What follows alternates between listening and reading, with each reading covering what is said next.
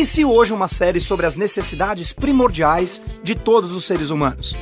Neste e nos próximos programas, você irá aprender que aquilo que eu, você e todos os seres humanos têm em comum é o impulso de satisfazer uma ou mais das seis necessidades. Todas as nossas ações têm como motivo mais profundo satisfazê-las. Quero dedicar essa série de programas aos meus mestres, Anthony Robbins e a Mauri Maverick, os quais, com pura maestria, me ensinaram esse precioso conhecimento. A necessidade número um: certeza. Todos nós queremos ter a certeza de evitar a dor e de buscar o prazer. Fazemos o que fazemos para ter essa certeza. A busca pela certeza, pela segurança, pelo conforto, é garantia daquilo que é fundamental, básico e indispensável para a nossa sobrevivência. Buscamos certeza em nosso relacionamento, em nosso ambiente físico e até mesmo quando comemos. Utilizamos veículos para satisfazer essas necessidades.